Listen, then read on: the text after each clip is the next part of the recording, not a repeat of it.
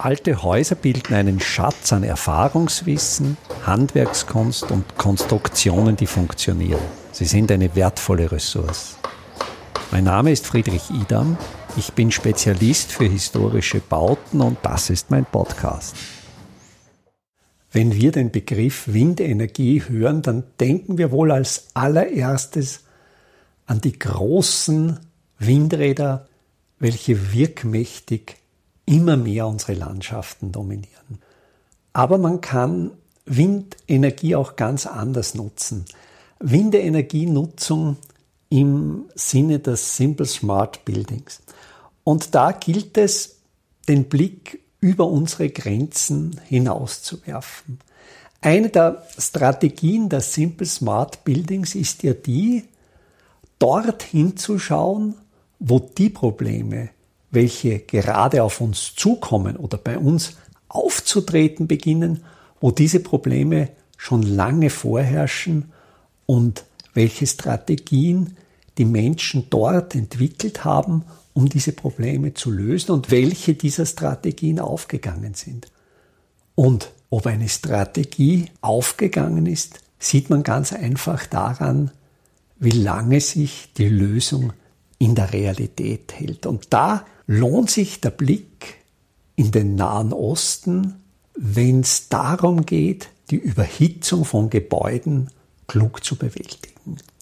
Es gibt im vor allen Dingen persischen Bereich den sogenannten Baktir, der übersetzt so viel wie Windfänger bedeutet, ein Windturm.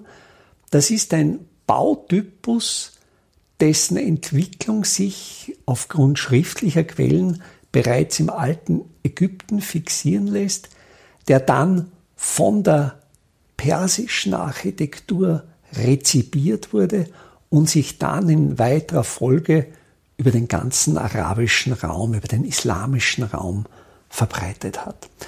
Diese Windtürme sind, so denke ich, ein sehr interessantes und kluges System, ein Ansatz, wie man die Windenergie simple smart nutzen kann. Um dieses System zu erklären, glaube ich, ist es fast am geschicktesten, dass man mit dem Kamin beginnt, dass man mit der Kaminwirkung beginnt.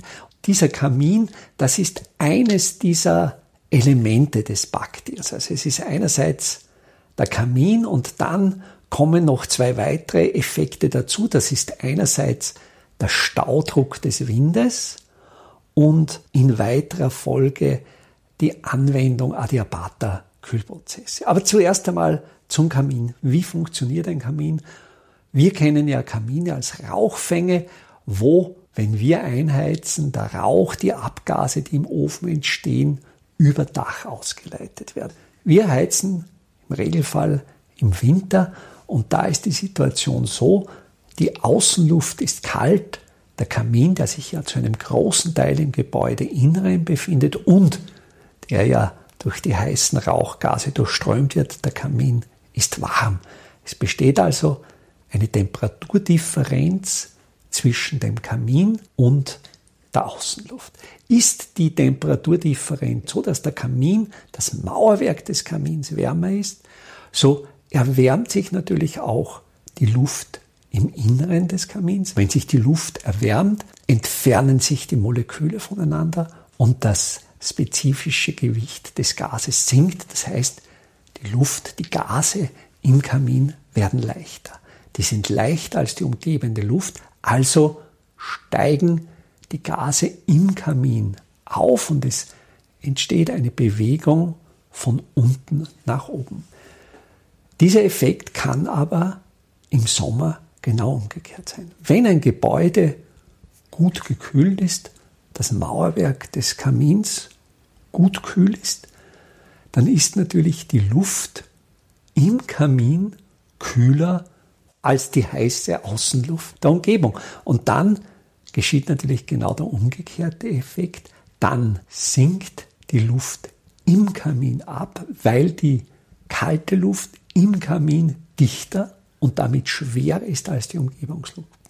Und dann entsteht natürlich an der Ausmündungsstelle, an der Oberseite des Kamins durch das Einsinken der kalten Luft ein Unterdruck und dieser Unterdruck zieht die Luft nach, sodass die warme Luft von außen, von oben durch den Kamin strömt und so, wenn unten der Kamin geöffnet ist, die kalte Luft förmlich unten ausrennt. Also sie wird kalt, weil sie natürlich im Kamin abgekühlt wird. Sie entzieht dem Mauerwerk des Kamins Wärme. Wenn der Prozess weitergeht, dann wird natürlich das Mauerwerk des Kamins immer wärmer und der Effekt des Absinkens wird immer schwächer. Also das gilt es auch bei diesen Systemen natürlich immer zu berücksichtigen, diese Temperaturgefälle und dieses Wissen gilt es klug einzusetzen. Also das ist einmal die Kaminwirkung, die zum selbstregulierten Durchströmen eines Kamins, eines senkrechten Schachtes genutzt werden kann. Der zweite Effekt, und das steckt jetzt viel mehr im Namen Windfänger drinnen, das ist der Staudruck. Das heißt, wenn der Wind, stellen wir uns jetzt einmal den Wind horizontal wehend vor, wenn dieser Wind eine gebaute Fläche, die Wand eines Gebäudes oder die Wand eines Turms anströmt, entsteht natürlich durch dieses Anströmen ein Druck und die Luft staut sich an dieser Fläche. Das kann man insofern klug nutzen, indem man an der Oberseite des Kamins eine Fläche anbringt, die 45 Grad schräg geneigt ist. Das heißt, der Wind strömt an diese schräge Fläche waagrecht an, wird durch die Schrägstellung in die Senkrechte umgeleitet. Das heißt, der Wind wird eingefangen, wird in den Kamin gepresst und das kann sogar gegen die zuvor beschriebene Kaminwirkung stärker sein. Und das kennen wir ja auch bei unseren Rauchfrängen, dass manchmal es zu Beginn des Einheizens schwierig ist, wenn entsprechend der Wind in den Rauchfang hineinbläst und den Rauch, was natürlich ein sehr unerwünschter Effekt ist, aus dem Ofen heraus ins Zimmer drückt. Diesen Effekt kann man natürlich ganz gezielt einsetzen. Und jetzt geht's bei diesen Baktiers natürlich in eine nächste Entwicklungsstufe. Man hat eben nicht nur einen Schacht wie bei unseren Kaminen, sondern die Grundausstattung eines Baktiers sind zwei Schächte. Und das ist ein Schacht, der in Windrichtung steht, wo der Wind eingeleitet wird, und ein zweiter Schacht, der im Lee steht, also auf der windabgewandten Seite, dort, wo die Luft ausgeleitet wird. Dieses Prinzip funktioniert, wenn es eine Hauptwindrichtung gibt, also wenn der Wind immer von einer Seite oder fast immer, was bei uns so als die Wetterseite bezeichnet wird, also wenn der Wind im Regelfall hauptsächlich von Westen weht, dann ist es natürlich sinnvoll, diesen Baktier so auszurichten, dass die Einströmöffnung die Windfangöffnung eben an der windzugewandten Seite im Luf gebaut wird und die Ausströmöffnung auf der Lehseite, auf der windabgewandten Seite. Da gibt's aber dann Weiterentwicklungen und wir finden hochentwickelte Baktiers, die dann aus vier oder sogar acht Schächten bestehen, wo man dann zwei beziehungsweise vier verschiedene Windrichtungen nutzen kann und jeweils so wie der Wind strömt, strömt es ihm dann genau in den Schacht ein, der zum Wind hin ausgerichtet ist. Aber da sind wir natürlich dann schon bei komplexeren Systemen. Dann geht es aber weiter und dann kommen wir zur Nutzung von physikalischen Effekten, die als das sogenannte Bernoulli Paradoxon oder auch als der Effekt bekannt ist, der für das sogenannte Venturi-Rohr verwendet wird. Das ist der, wenn Flüssigkeiten oder Gase strömen und im Strömungskanal eine Verengung stattfindet, dann erhöht sich dort, wo der Strömungskanal verengt ist, die Geschwindigkeit. An der Stelle, wo die Strömungsgeschwindigkeit steigt, dort sinkt der Druck ab. Dieses Phänomen kann natürlich ganz gezielt dazu genutzt werden, um bewusst Unterdruck zu erzeugen. Und mit Unterdruck kann man natürlich dann die Luft in ganz bestimmte Bereiche des Hauses ziehen. Also das heißt, wenn wir Schächte haben, in denen Unterdruck herrscht, dann saugen die die Luft weg. Also auch das ist noch ein Effekt, der bei diesen sehr, sehr klug konstruierten Windtürmen eingesetzt wird. Und dann gilt es natürlich, die Temperaturunterschiede des Tages zu nutzen. Im Regelfall ist es ja so, dass man den Windturm zum Kühlen verwendet. Das heißt, man sucht die warme Außenluft, die warme Luft des Tages in diesem System abzukühlen und das funktioniert durch die Speichermasse des Windturms und es gilt jetzt natürlich immer diese äußere Gestalt, diese Windtürme, da ist der Name Turm, der stimmt schon, die kann man sich so vorstellen, ja, teilweise wie der Kirchturm einer kleineren Landkirche und diese Türme besitzen natürlich entsprechend große Speichermasse. Und durch diese Speichermasse gelingt es letztlich, die Temperatur maximal um zwölf Stunden zu verschieben. Das heißt, wir können letztlich die Kühle der Nachtluft in der Mauermasse, in der Bauwerksmasse dieses Windturms einspeichern. Das ist letztlich eine Frage der Berechnung, zu schauen, wie viel Wind strömt durch, wie groß ist meine Öffnung, wie viel Energie kann ich in das System eintragen, wie viel kühle Energie steht mir in der Nacht zur Verfügung. Und der zweite, die zweite Überlegung, die hier natürlich ganz maßgeblich ist, sind die Baustoffe. Wenn ich und diese Windtürme im Orient sind natürlich in erster Linie aus Lehm errichtet. Also wenn man sich die anschaut, das sind ja einerseits auch wunderschöne Objekte. Ich bin jetzt, ich habe zu Beginn dieser Episode von diesen wirkmächtigen Windrädern gesprochen, die die Landschaft beherrschen. Und wenn man sich jetzt einerseits Bilder dieser Windräder ansieht und Bilder dieser Windfänger, dieser Baktiers, da denke ich schon, da sieht man auf den ersten Blick was Schönes und was man eigentlich lieber stehen haben möchte. Das ist jetzt ein Nebengedanke, aber wenn unsere Windräder deutlich größer als die Kirchtürme werden, dann denke ich, stimmt irgendwas in der Maßstäblichkeit nicht mehr. Aber das ist jetzt ein Nebengedanke. Diese aus Lehm errichteten Windtürme, die haben, und das gefällt mir so gut, der Kragen aus der Fassade horizontal Hölzer aus. Also es sieht fast so aus, als wie wenn Zahnstocher in diesem Bauwerk stecken. Und das sind die Träger sogenannter Kraggerüste, eine Gerüstform, die übrigens bei uns auch bis in die mittlere Neuzeit durchaus üblich war, dass man nicht, wie es heute üblich ist, ein stählernes Gerüst vor ein Gebäude aufstellt, sondern dass man einfach während des Mauervorgangs Hölzer in die Wand einmauert, welche dann vielleicht einen oder einen Meter zwanzig aus der Wand herausragen, dann mauert man weiter, dann sind diese Hölzer natürlich sehr fest im Mauerwerk verbunden und dann kann man auf die einfach Pfosten auflegen und so sich draufstellen und hat so die Gerüstebene mitgemauert. Bei uns war es üblich, diese Kraggerüste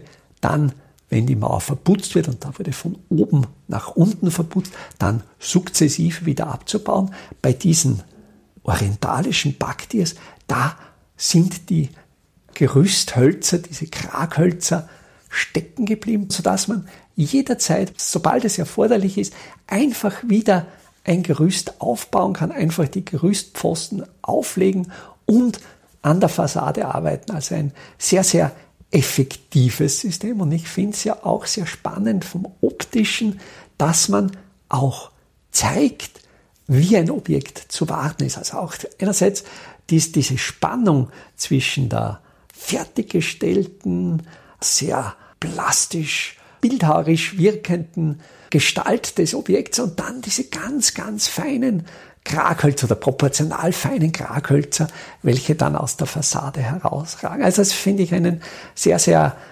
spannenden Gegensatz, ein, ein, ein sehr, sehr schönes Bild.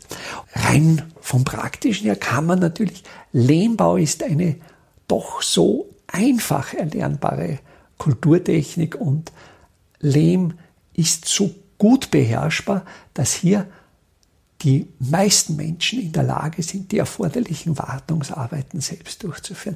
Aber es ist nicht nur die Qualität der Wartbarkeit dieser Lehmobjekte.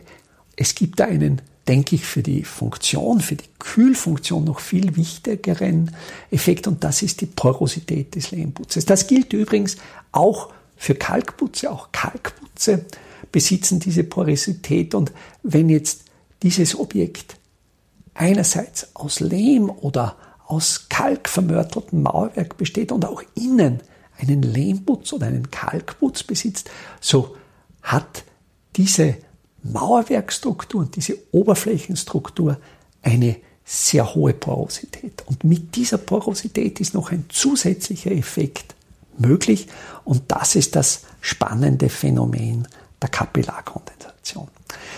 Es gilt also in der Kapillarität, das sind diese feinen Haarröhrchen, da herrschen ja andere physikalische Gesetze als in unserem Makrobereich. Es gilt aber dieses Grundsatzprinzip, es, es gibt immer ein, ein Strömen von warm zu kalt und es gibt immer das Strömen von den großen zu den kleinen Kapillaren.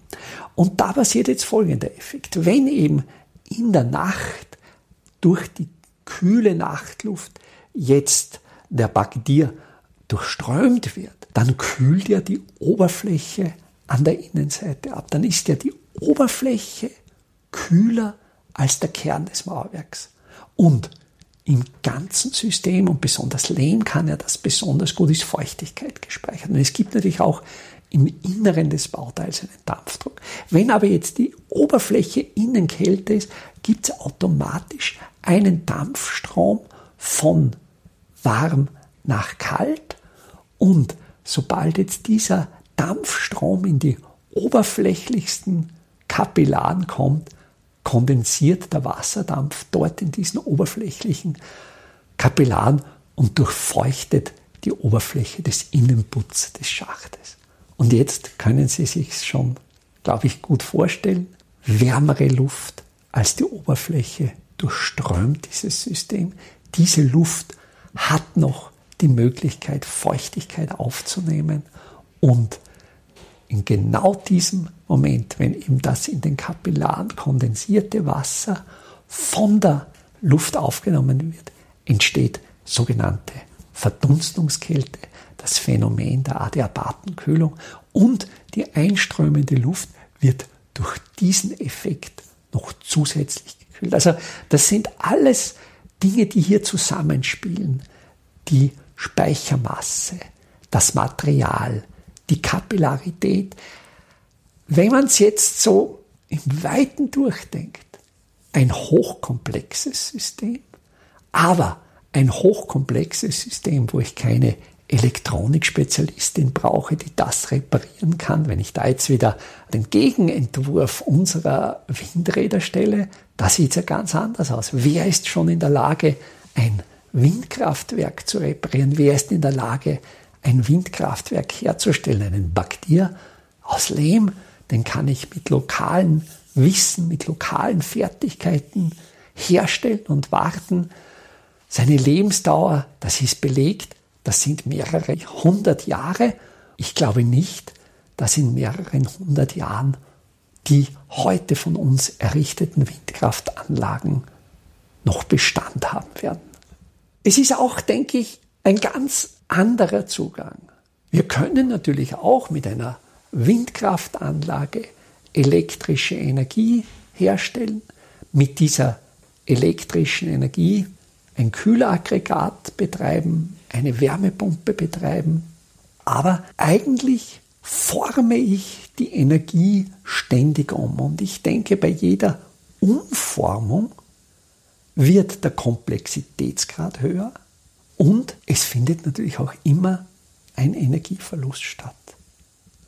Wenn ich jetzt diese simple smarte Anlage des Windturms verwende, dann nutze ich ja den Wind, die Luft so wie sie ist. Da brauche ich keinerlei technisch komplexe Veränderungen, sondern ich nutze letztlich Eigenschaften der Materialien, die dann selbstregulierend, je nach Temperaturdifferenzen, je nach Anströmrichtung des Windes selbst ohne menschliches oder geringes menschliches Zutun die gewünschten Effekte sind. Das menschliche Zutun besteht bei diesen Windturmanlagen letztlich darin, dass man bei ganz bestimmten Situationen ganz bestimmte Öffnungen verschließt oder eben öffnet. Und das ist Erfahrungswissen, was ich jetzt mit physikalischem Hintergrund beschrieben habe. Das war ja den Errichtern dieser Objekte so, wie es wir jetzt verstehen, naturwissenschaftlich nicht bekannt. Aber sie wussten, dass es funktioniert. Und sie wussten, und auch dieses Wissen wurde natürlich über Generationen weitergegeben, wie man das System bedient und wie man dieses System wartet.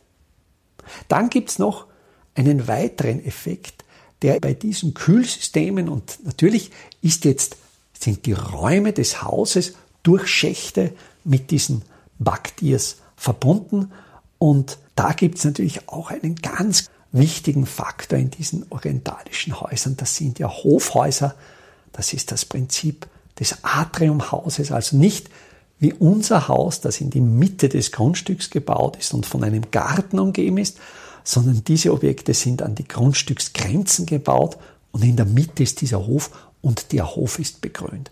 Und dieser begrünte Hof erzeugt natürlich auch entsprechende Verdunstungskälte oder die Pflanzen des begrünten Hofes erzeugen diese Verdunstungskälte, diese Adiabate-Kälte und das in Kombination mit dem Backtier, das schafft dann wirklich das gute, kühle Innenraumklima. Es gibt vielleicht jetzt noch ergänzend, es ist Standard in diesen Innenhöfen, sofern das Wasser verfügbar ist, dass es da natürlich auch einen Brunnen gibt, ein Brunnen, der rinnt, wo natürlich auch hier noch zusätzliche Verdunstungskälte entsteht. Jetzt gibt es aber viele Beispiele, wo das System Baktir noch einmal erweitert wird und zwar mit einem sogenannten Quanar verbunden wird. Auch der Quanar ist ähnlich wie der Baktir ein eigentlich uraltes technisches System, Quanars sind unterirdische Bewässerungskanäle. Quanars werden meistens in hügeligen Regionen angelegt, wo unterirdisch vom Grund des Brunnens führt nicht nur ein vertikaler Schacht nach oben, sondern ein Schacht horizontal oder besser gesagt mit leichten Gefälle nach unten führt ein Schacht horizontal weg. Und dieser horizontale Schacht geht oft über mehrere Kilometer, bis er dann eben, wenn der Hügel abfällt, irgendwann einmal an die Oberfläche kommt und dort wird dann das austretende Wasser zur Bewässerung der Felder genutzt. Also man holt sich aus den Hügeln, aus den Bergen unterirdisch das Wasser, um es dann auf die Felder zu leiten. Aber jetzt gibt es eben nicht nur diesen mehr oder weniger horizontalen Stollen mit leichten Gefälle nach außen und den vertikalen Schacht dort, wo die Quelle ist, sondern es gibt mehrere vertikale Schächte, die im Verlauf des Quanars immer wieder von oben nach unten zu dem unten fließenden Wasser führen, um auch an diesen Stellen Wasser entnehmen zu können. Und jetzt gibt es tatsächlich Systeme, wo über diesen Schächten zum Quanar Baktiers errichtet sind. Es ist das System dann so komplex, dass in einem Baktier die Luft eingeleitet wird, dann wirklich nach unten in den Gwanar strömt und dann horizontal über das dort fließende Wasser streicht und erst beim nächsten Schacht wieder nach oben in den zweiten Backtier geleitet wird und von dem erst ausströmt. Vorher wird es natürlich durch das Haus geleitet. Das heißt, man nutzt zusätzlich auch noch die Verdunstungskälte des unterirdisch im Quanar fließenden Wassers. Und das, denke ich, ist wirklich ein faszinierendes Modell, wie man zwei kluge, simple, smarte Systeme noch miteinander verbindet. Da denke ich, kann man wirklich sehr viel lernen, wie wir unsere Probleme in der Zukunft lösen können. Wir können uns wirklich diese bewährten Systeme aus heißen Regionen sehr gut anschauen. Wir haben jetzt das physikalische, das bauliche Wissen, warum die gut funktionieren und wir können mit unseren Ressourcen, mit unserem Wasserreichtum diese Systeme noch optimieren. Und ich persönlich sehe im klugen Einsatz solcher Systeme unglaubliches Zukunftspotenzial, wie wir sehr, sehr energieeffizient, angenehm gekühlte Häuser schaffen können. Einfache, aber schlaue Handwerkstechniken können Sie jetzt auch in der Praxis erlernen. Im Rahmen der Kulturhauptstadt Europas 2024 Bad Ischl bieten wir Ihnen im Salzkammergut heuer Workshops zu Arbeitstechniken der Simple Smart Buildings an. Es wird dabei ums Kalkbrennen, Kalklöschen und den gekonnten Umgang mit Kalkmörtel gehen. Sie lernen alte Kastenfenster wieder instand zu setzen und besuchen Häuser, die von ihren Besitzern renoviert worden sind. Zum Abschluss der Workshop-Reihe im Herbst 2024 können Sie von international renommierten Profis die Lehmbautechnik in Theorie und Praxis lernen. Wir würden uns freuen, wenn wir Sie für den einen oder auch für mehrere Workshops begeistern könnten. Alle Termine, den Workshop-Folder zum Download und den Link zur Anmeldung finden Sie auf der Startseite meiner Website www.idam.at.